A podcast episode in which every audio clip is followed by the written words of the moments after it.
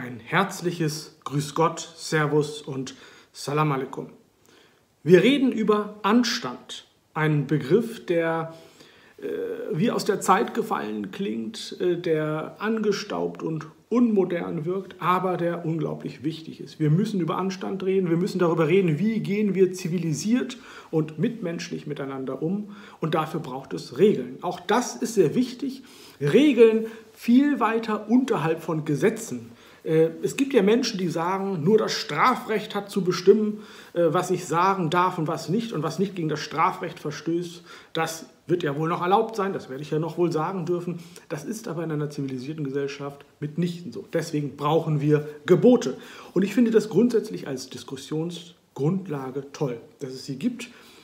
Nur ein paar Punkte habe ich schon, denn meiner Meinung nach gehen viele davon nicht weit genug. Nehmen wir das erste Gebot Empörung unterscheiden.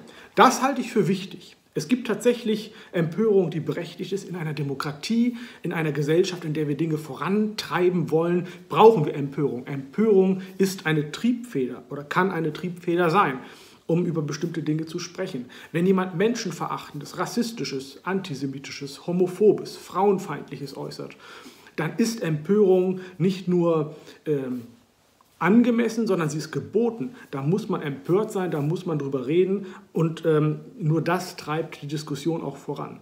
Es gibt dann wiederum natürlich so etwas wie eine Dauerempörung äh, im Netz, die man feststellen kann. Das ist auch wiederum nicht hilfreich, denn irgendwann wirkt sie nicht mehr. Wenn man immer empört ist, dann ragt nichts mehr heraus, dann ist nicht mehr irgendetwas besonders drängend als Thema. Also sollte man das schon dosieren. Ähm, da ist es wirklich wichtig, sich die einzelnen Themen anzuschauen und zu fragen, lohnt es sich, ist das jetzt wirklich was Empörungswürdiges oder nicht. Ihr zweites Gebot heißt nicht richten. Nun bin ich kein Freund von Auge um Auge, Zahn um Zahn. Ich bin aber auch nicht immer ein Freund von dem Hinhalten der anderen Wange, denn auch das führt oft dazu, dass Leute glauben, dann schlage ich immer weiter zu. Also dass jemand lernt und sagt, ich tue das nicht, das äh, ist, da bin ich mir nicht so sicher, ob das wirklich so ist. Man stellt fest, dass Leute ihre Situation, ihre Machtposition teilweise ausnutzen und immer weiter zuschlagen. Die Frage ist ja nicht richten, nun wer richtet? Ich glaube auf meine Art und Weise an einen Gott, Sie tun das auf Ihre Art und Weise und der richtet dann vielleicht irgendwann über unser Handeln und Reden und Tun. Aber es gibt viele Menschen, die vielleicht nicht an einen Gott denken. Und wir können nicht voraussetzen, dass es jeder tut. Wir können nicht immer nur von unserer religiösen, wie auch immer konfessionellen Position heraus argumentieren. Also insofern äh, müssen wir das tun als Gesellschaft äh, frei von Religion, meiner Meinung nach. Und da müssen wir sehr wohl urteilen. Vielleicht ist Richten zu hart äh, formuliert, aber urteilen auf jeden Fall. Wir müssen Urteile fällen über Leute, über Menschen, über das, was sie tun und sagen. Und das muss eben auch Konsequenzen haben. Ich komme zum vierten Gebot, was mir äh, auch äh, etwas äh, aufstößt. Sie sagen, sachlich werden. Ja, wir sollten immer um Sachlichkeit bemüht sein. Aber es gibt immer mehr Fälle, wo Sachlichkeit gar nicht möglich ist. Wenn jemand zum Beispiel von einer jüdischen Weltverschwörung spricht, von Eliten, die Kinderblut trinken, um sich zu stärken oder warum auch immer, oder davon, dass irgendjemand äh, einem äh, Chips einpflanzt und das Denken übernimmt, Verschwörungsideologien, die es jetzt mittlerweile wieder äh, zuhauf gibt, dann ist Sachlichkeit nicht möglich. Mit diesen Leuten kann man zwar versuchen, sachlich zu reden, man kann Argumente, man muss Argumente gegenhalten, aber man kommt an einen Punkt, wo man sagt, es hat keinen Sinn. Und dann darf man sehr wohl sarkastisch, ironisch, beißend werden. Man darf diese Leute vorführen auch und auf den Arm nehmen. Auch das halte ich für wichtig, um da und da werden wir wieder beim zweiten Gebot, sehr wohl ein Urteil zu treffen über diese Leute und sie äh, dann auch entsprechend darzustellen. Ein Punkt, den ich noch nennen möchte, wo ich wiederum ein Gebot in seiner Wahrheit gut finde, ist das siebte Gebot, sein Gesicht zeigen. Da steht hier, man sollte wann immer möglich sein Gesicht zeigen und ähm, auch mit seinem Namen dastehen. Auf der anderen Seite gäbe es äh, genügend Situationen, wo Anonymität Sinn macht. Das sehe ich genauso. Es gibt da meiner Meinung nach keine klare Antwort, Anonymität im Netz, ja oder nein. Ich kann Internetaktivisten, die ganz rigoros sagen, immer Anonymität, das ist ein Recht, nicht nachvollziehen. Ich bekomme nicht wenige Morddrohungen beispielsweise und ich möchte, dass man dort bitte ermitteln kann, wer diese Leute sind und ich möchte, dass sie juristisch zur Rechenschaft gezogen werden. Es gibt viele andere Fälle, wo es wichtig ist, dass man weiß, wer da redet. Ähm, es gibt meiner Meinung nach kein Recht auf Anonymität im Netz kein grundsätzliches. Umgekehrt, ich kenne repressive Systeme. Ich habe in Ländern gelebt, in, der, in denen es gefährlich war und ist, Kritik zu äußern gegenüber denen, die äh, herrschen, die regieren. Und da ist Kritikäußerung eigentlich ohne Gefahr für Leib und Leben nur möglich, wenn man es anonym macht. Da kann ich das nachvollziehen. Also es ist sehr schwierig, da die genaue Trennlinie zu äh, finden und es ist auch schwierig, das technisch umzusetzen. Wo ist das möglich, wo ist es nicht möglich, wie finde ich heraus, wie kann ich das unmöglich machen, dass jemand anonym unterwegs ist. Ähm, also das ist äh, ein heikles, ein schwieriges Thema. Ich finde deswegen dieses Gebot in seiner Wahrheit äh, richtig formuliert. Ich freue mich, wie gesagt, dass es eine Diskussionsgrundlage gibt und dass wir über Regeln überhaupt sprechen. Denn noch einmal, wie gesagt, wir brauchen dringend Regeln für ein zivilisiertes Miteinander. Das hat doch in den vergangenen Jahren sehr zu wünschen übrig gelassen. Sehr schön, ein vierter Gesprächspartner für uns, für mich. Ähm, wir haben noch eine zweite Runde und da würde ich gerne mir mal ähm, ein, zwei äh, Gebote mal angucken und genau bei dem letzten von Hasnain Kasim ähm, erwähnten siebten Gebot das würde ich gerne aufgreifen und mit Ihnen diskutieren. Er hat uns dafür gelobt, dass wir das Gebot vage formuliert haben. Also das hätte Mose uns jetzt äh, nicht dafür gelobt, dass wir ein Gebot vage formulieren. Aber die Frage, äh, Gesicht zeigen, Anonymität, ja oder doch Nonymität, ähm, da waren wir uns selber sehr unsicher. Haben Sie da eine eigene, klare Haltung? Können Sie uns aus der Wahrheit helfen? Frau Poisson, wollen Sie mal anfangen? Fällt Ihnen dazu was ein? Äh, nee, mir fällt nur ein, dass äh, in China ist jetzt gerade Clubhouse äh, verboten worden, oder? Wenn ich das richtig mitgeschnitten habe. Äh, und darin zeigt sich ja genau diese Ambivalenz, dass äh, wir in einer liberalen, offenen Gesellschaft äh, bestimmte Anonymitäten zulassen, genau die ähm, negativen Konsequenzen, die gerade genannt wurden, also beispielsweise jemand veröffentlicht tatsächlich Morddrohungen, wir können nicht mehr rückverfolgen, wer das ist. Äh, wir lassen radikalisierende Tendenzen zu äh, und beschneiden sie nicht, weil wir eben gegen Zensur sind und so weiter. Äh, in einem autoritären Regime hingegen, wo genau solche Strukturen notwendig wären, um sich überhaupt ins Vernehmen zu setzen, werden sie untersagt. Und das ist, das ist natürlich dieses Austarieren dessen, was eine offene Gesellschaft in Offenheit kann. Das heißt, wie ich eigentlich eingangs sagte, es geht in der Diskussion, die wir führen, ganz grundsätzlich um, die, äh, um das Fundament unserer Gesellschaft, unserer, unserer demokratischen Verfasstheit als solcher und wo sie eventuell äh, sich wieder einmal als angreifbar zeigt und die äh, zunehmend antidemokratischen Tendenzen, die wir auch jenseits des Digitalen in letzter Zeit sehen mussten, mögen eine gewisse ähm, zeitliche Parallele aufweisen zu Entwicklungen im, im, Internet. Auch wenn ich sagen muss, dass mit den Drogen, ich weiß es noch aus meiner Kindheit, mein Vater, der für den Hamburger Senat tätig war, bekam auch äh, Anschlagsdrohungen und äh, das war noch äh, so mit Schreibmaschine getippt.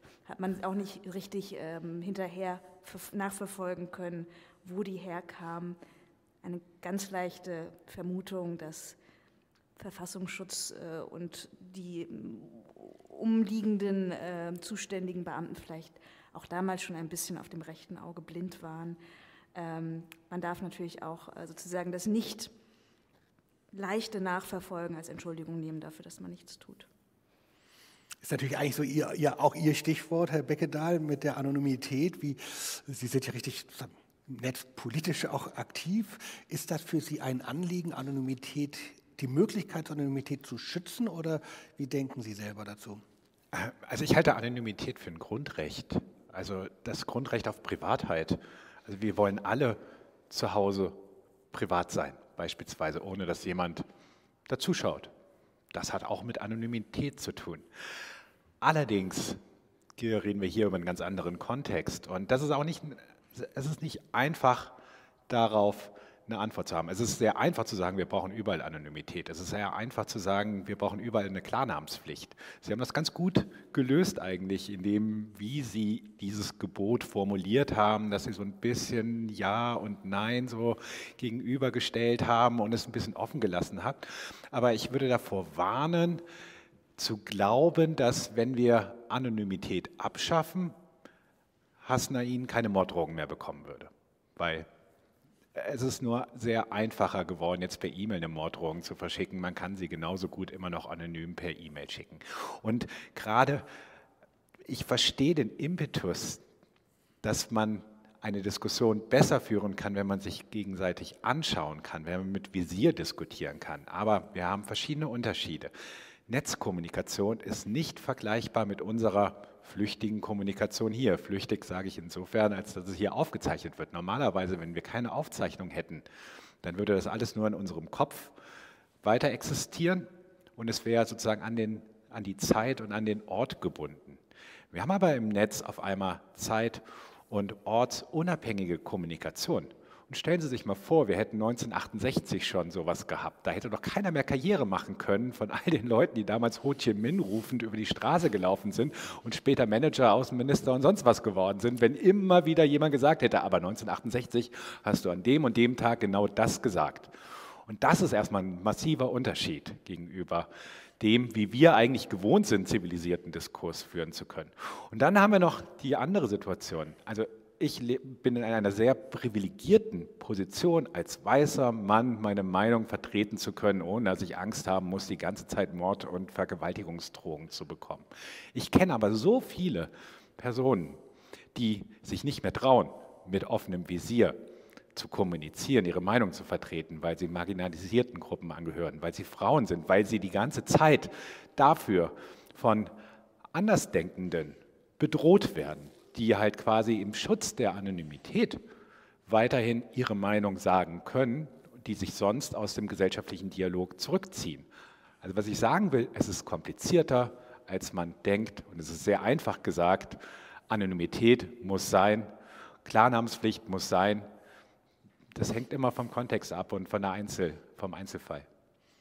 Ja, Herr Mangel, mir fiel es selber nochmal auf, ähm, jetzt wo ich Ihnen beiden zugehört habe und nochmal belegt habe, wie haben wir das eigentlich formuliert, da stand mir äh, oder ich glaube uns vor Augen äh, die zivilisierende Wirkung des real miteinander kommunizierens. Und wenn ich so mit unter normalen Bedingungen auch ein bisschen näher sitze, dann würde ich bestimmte Dinge nicht sagen, sondern ich würde sie so sagen, dass andere Menschen sie hören können. Sie würden das so sagen, aber gehen Sie mal auf eine Querdecker-Demo oder zur Pegida da stehen die alle mit ihrem klaren Namen und ihrem Gesicht und filmen sich sogar noch dabei und kriegen noch die ganze Zeit Likes dafür. Also. Ja, ja, oder meine Frage wäre, äh, denke ich selber die Kommunikation im Netz immer noch zu stark am Modell realer Kommunikation, wie ich sie mir wünsche? Und da ich nicht so oft bei Pegida-Veranstaltungen bin, äh, habe ich eigentlich so eine Situation, wo ich Menschen ins Gesicht etwas sage oder von ihnen höre so, und immer in der Hoffnung bin, es kann auch gehört werden. Müsste ich vielleicht ganz neu denken über Kommunikation? Ja. Ich glaube eher nicht. Also ich würde Ihre Erfahrungen teilen. Ich habe auch den Eindruck, dass man selbstverständlich in der realen Begegnung sind die Affekte stärker gehemmt, ähm, als wenn man frei im Netz flottiert.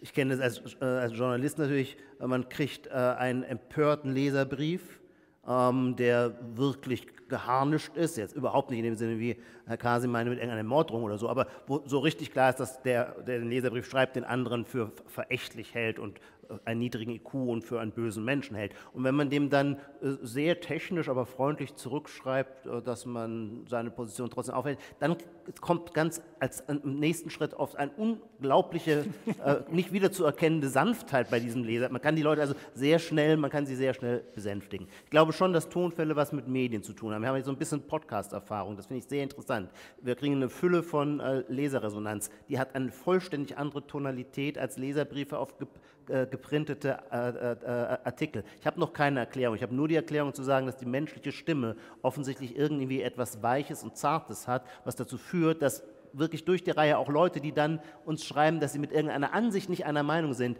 die es doch in einem Tonfall allergrößter Warmherzigkeit tun, wie ich den vom äh, äh, Print-Leserbriefschreiber nicht kenne. Und deswegen würde ich schon auch sagen, natürlich, äh, wenn es ein Hin und Her in Kommunikation gibt, dann hilft es, wenn man ähm, quasi mit seiner Person einstehen muss. Ich weiß auch gar nicht, aber das werden Sie äh, mir besser erklären können. Ob, äh, das sind ja auch, also die Frage, ob man anonym unterwegs sein darf oder nicht, hat doch einfach auch sehr viel mit der jeweiligen Community zu tun.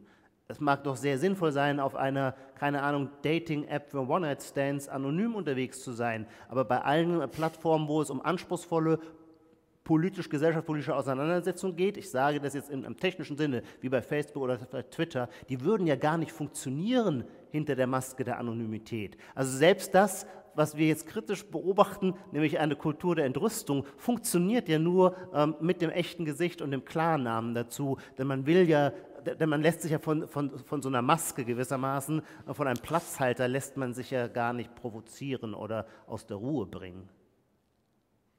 Warum nicht? Weil der Mensch dann nicht nur für sich anonym ist, sondern auch für mich. Ich möchte mich ja, also äh, wenn, wenn der jemanden. Impuls der Entrüstung ist ja oft der Wunsch, den, das Gegenüber zu demütigen. Aber Sie können ja keine anonyme Person demütigen. Sie können immer nur gewissermaßen ein, ein, ein bürgerliches Subjekt demütigen. Da bin ich jetzt noch nicht so ganz von überzeugt. Was ist, wenn, äh, wenn Gegenüber ein Pseudonym benutzt, eine Maske? Warum kann ich mich nicht damit auseinandersetzen? Ja, aber ist, die, die, die, Verletzungs- oder die, das, das äh, Verletzungspotenzial ist doch ungleich geringer. Ja, aber wir wissen doch, dahinter steckt eine Person. Ja, das ist natürlich die Frage, ob man dann in einem mhm. Kontext schon ist, mhm. wo einfach auch Rollen gespielt werden und man auch mit, sozusagen wie in so einem Rollenspiel, unterschiedliche Spielfiguren miteinander ringen. Vielleicht nochmal ein anderer Aber Punkt. es, es gibt ja, doch einen gern? Grund, warum sehr viele Plattformen Klarnamen verlangen. Und zwar um der Qualität der Kommunikation willen. Und zwar nicht einfach nur um der moralischen Qualität, sondern weil das Gespräch als solches sonst sehr schnell in Ödnis enden würde. Ja, ich glaube vor allen Dingen der Grund, warum die meisten Plattformen Klarnamen äh, verlangen, ist, äh, weil sie Werbung verkaufen und möglichst im Idealfall äh, eine Person auch verifiziert haben und genau wissen, wer das ist, um wiederum mit anderen Daten verknüpfen zu können, um die Profilbildung zu verbessern. Achso, ich hätte jetzt immer gedacht, das funktioniert auch mit einem äh, erfundenen Namen, solange die IP-Adresse stimmt. Dann können die genauso meine Werbewünsche zuordnen, selbst wenn ich mir einen Pseudonym überlegt. Es ist noch besser, wenn der richtige Name dabei ist und noch besser, wenn Sie sich mit einem Personalausweis verifizieren mussten und die Plattform genau weiß, ah, der hat kein mhm. Pseudonym äh, verwendet. Also ich glaube, ein Facebook-Gespräch funktioniert nicht in einer äh, Community von lauter anonymen äh, Pseudonymen. Da habe ich ganz andere, andere Also da habe ich in vielen, vielen Jahren Netzkommunikation andere Erfahrungen gemacht. Das hängt aber davon ab, in welchen Communities man unterwegs ist. Mhm. Also sehr viele Menschen kennen sehr friedliche Communities. Nehmen wir die Wikipedia-Community beispielsweise. Okay, die ist nicht immer friedlich so, ne? aber da agieren eigentlich fast die meisten Menschen unter Pseudonym und schaffen es trotzdem, irgendwie Regeln auszuhandeln, Regeln zu befolgen, gemeinsam zu arbeiten. Da ähm, ist sozusagen. Äh, Weil die Sachdimension so im Vordergrund liegt. Ja, oder es gibt so viele Communities, wo sich Menschen irgendwie über ihre Hobbys austauschen, wo es auch total irrelevant ist, zu wissen, ob dahinter jetzt ein Mann oder eine Frau ist, sondern man tauscht irgendwie sich über seine schönsten Vorlieben aus. Problematisch wird es, wenn es um Politik geht sozusagen problematisch wird, sozusagen, wenn man irgendwie gegeneinander nur noch aufhetzt und so weiter. Und gerade deswegen finde ich so gut, wie geschickt Sie dieses Gebot formuliert haben, sozusagen, dass man im Idealfall oder so oder den Anspruch hat, dass man mit offenem Visier arbeiten sollte. Das ist halt auch noch inkludiert, dass diejenigen, die sich das nicht leisten können, weil sie nicht in einer privilegierten Position sind, Alternativen verwenden können. Also dass sie nicht sozusagen das, ähm, das muss so sein formuliert haben, sondern genau, man kann es ja auch als eine sozusagen hilfreiche Fiktion äh, nehmen. Kommuniziere so, als ob dein Gegenüber wüsste, wer du bist und, du, und wo du wohnst. Als ob.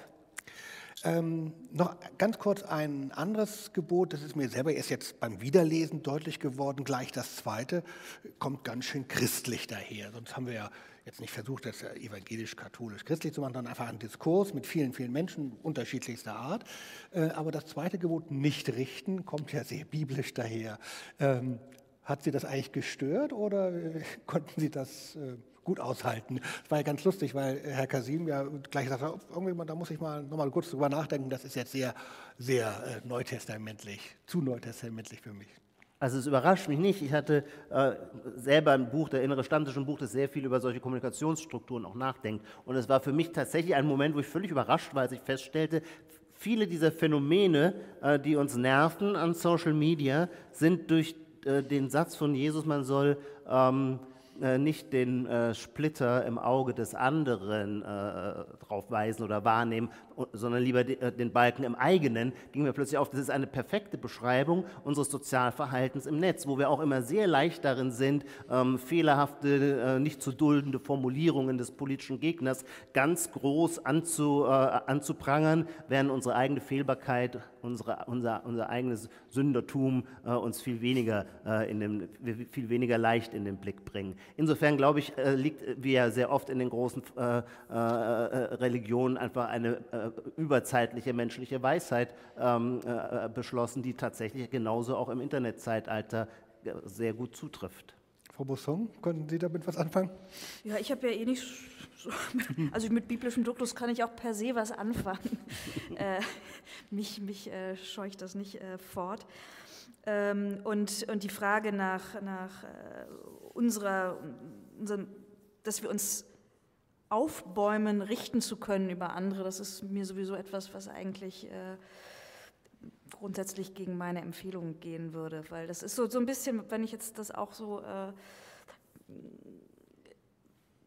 biblisch runterbrechen kann, äh, das, was uns das Neue Testament erzählt, ist, dass Gott Mensch geworden ist. Das, was man mittlerweile auch gern draus macht, ist, dass der Mensch Gott geworden ist. Und diese, diese Verquerung hat natürlich sehr viel mit der Frage zu tun, wie weit, glaube ich, geht mein Richtspruch, wie sehr durchschaue ich die Dinge und kann wirklich sagen, da ist gut, da ist böse und das dazwischen interessiert mich schon gar nicht mehr.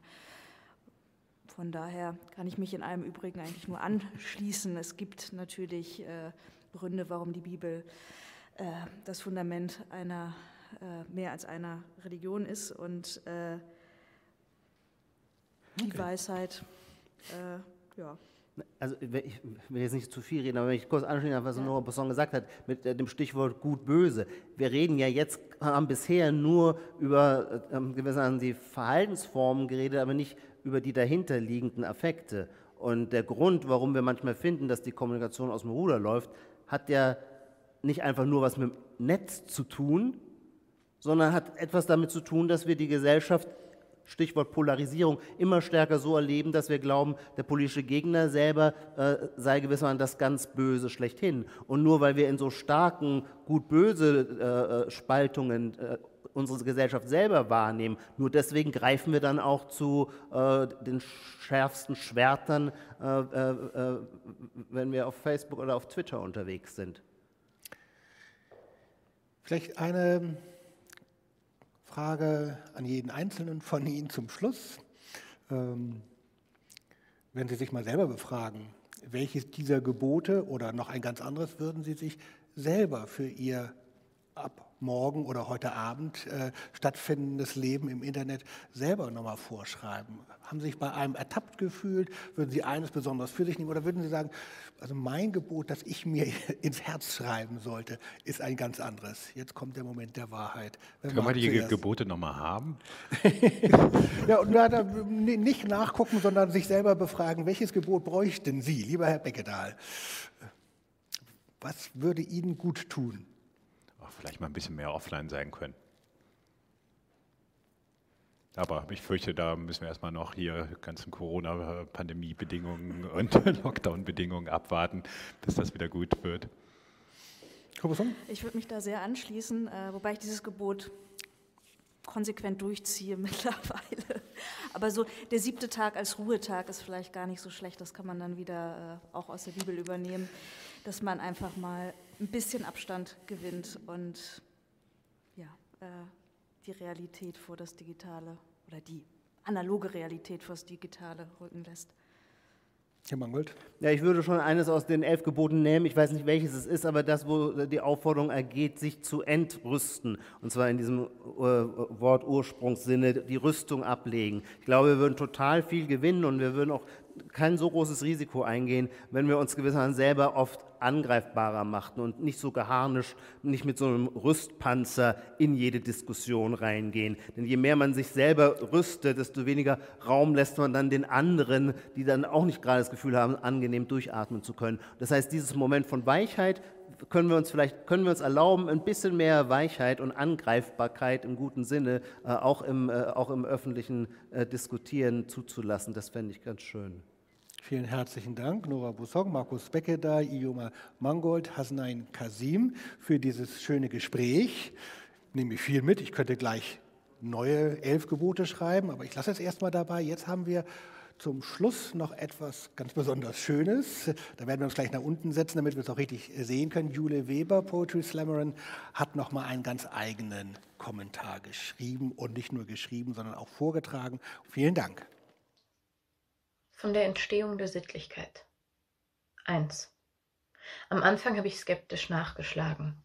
Empörung bezeichnet einen Ausdruck der empfundenen Entwürdigung, siehe Indignation, oder auch, älter, einen gemeinsamen offenen Widerstand gegen die Obrigkeit, siehe Aufruhr oder Aufstand.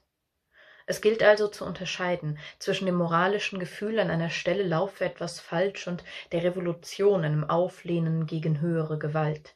Gemeinsam haben beide, dass sie zur Veränderung antreiben und durch heftige Erregung den Kopf zu verlieren neigen. 2. Du sollst nicht urteilen, du sollst nicht richten. Du sollst tief durchatmen, du sollst schlichten, du sollst sachlich bleiben und mit Nachsicht schweigen, sollst nachgeben und fragen, sollst verzeihen und zuhören, sozusagen, sollst du mit freiem Herz und klarem Kopf die Hände von der Tastatur weg an deine eigene Nase schlagen, betroffen vor dein Mund, wenn du erkennst, dass auch du nicht unfehlbar bist. 3. Sich Zeit lassen, dazu muss ich noch einen Moment nachdenken. 4. Ich werde selbst zu einem Objekt. Bitte aufrecht transportieren. Achtung, ich bin zerbrechlich. Ich betrachte mich selbst als Gegenstand. Mein Interesse, Handeln und Denken sind auf mich gerichtet, doch bin ich nicht mehr als die Ergänzung der eigentlichen Sache. Ich bin nicht Zentrum des Satzes, nicht die Protagonistin. Ich bin sachlich, ohne Verzierungen und Schnörkel. Ich bin praktisch, möchte helfen statt stören. Ich werde selbst zu einem Objekt, schreibe mir meinen Wert auf die Stirn, packe mich in Luftpolsterfolie zur Abgrenzung, bei allem, das ich sende, sende ich immer auch mich. 5. Der technische Widerspruch in meinem Empfinden. Ich lege meine Hand flach auf den Bildschirm und stelle mir vor, sie könne dein Be Gesicht berühren, stelle mir vor, dass du ganz nahe bist, ich schlage auf das Display ein im Versuch, die Distanz in Trümmer zu legen. 6. Anleitung zu einer gelungenen Kommunikation im Internet. Gehe davor lieber noch mal etwas spazieren. Hier sind wir wieder bei Punkt 3. Lass das Thema noch mal liegen. Mach dir in Ruhe Gedanken. Frage dich, würdest du das einer dir bekannten Person so ins Gesicht sagen? Kann deine Meinung ins Gewicht schlagen? Hast du Argumente und Beweise? Und wenn nicht, sei bitte leise. 7. Das sind meine Augen. Das ist meine Nase. Mein Mund dazwischen, drei blasse Narben, ein Fahrradunfall. Das sind meine Ohren, meine Stirn, das ist mein Hals, den ich hinhalte für meine Meinung, das ist, was mein Rückgrat stützt und hält, das sind meine Wimpern, die Sommersprossen, die kleinen Details, das ist das Gesicht, hinter dem ich jeden Tag stehe. Acht. Ich schätze, ich bin der Widerspruch, weil man mich so oft versuchte zum Schweigen zu bringen und ich doch immer wieder spreche. Neun. Ich lege meine Waffen nieder, meinen Kopf ab, meine Wut beiseite, meine scharfe Zunge offen vor dir auf den Tisch, triff mich, wie ich dir ohne Abwehr entgegentrete in einer leeren Kommentarspalte als weißes Friedensangebot. Ziehen. Ich würde mich schämen, könntest du mich jetzt so sehen die Haare ungewaschen, auf dem T-Shirt Flecken von gestern oder dem Essen, das neben mir auf meiner Matratze steht, der Laptop auf meinem Bauch, das Internet auf, ich weiß nicht, aus welchem Tab die Musik gerade kommt. Ich würde mich schämen, könntest du mich jetzt so sehen, die planlose Frau hinter den neunmal klugen Worten. Nebenbei google ich mit meinem Handy ein Fremdwort, Etikette, E-T-I-K-E-T-T-E, -E. okay. Ich würde mich schämen, könntest du mich jetzt so sehen, wie ich wieder eine dieser Nachrichten öffne, Mit sowas musst du eben rechnen als Künstlerin, als Frau, als Mutter. Wenn du dich so im Internet präsentierst, so Nachrichten bekommst du dann eben, da brauchst du dich nicht wundern, warum weinst du denn jetzt schon wieder? Geht dir das so nah? Ich würde mich schämen, könntest du mich jetzt so sehen. Ich würde mich schämen an deiner Stelle. Elf. Am Anfang war man skeptisch. Zu Recht zurückhaltend, selbstgerecht mit Vorbehalten, doch im Handeln nach Geboten von Benehmen und Sitte wurde man höflich und sachlich, sagte Bitte und Danke, man schloss Frieden mit dem Medium, Frieden medial, Frieden in den Kommentaren, Frieden digital, ausgewogen, distanziert und nah, vernetzt durch das Netz und da, man sah, dass es gut war.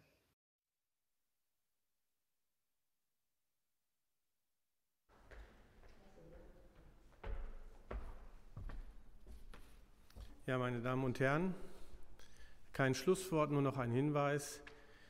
Die Gebote sind jetzt in der Welt. Sie sind auf der Homepage anstanddigital.de in deutscher und englischer Sprache äh, zu downloaden. Sie können sie ausdrucken, Sie können sie leise lesen, Sie können sie laut lesen, Sie können sie diskutieren. Vor allem können Sie sie befolgen. Und hoffen wir, dass die Diskussion weitergeht. Vielen Dank.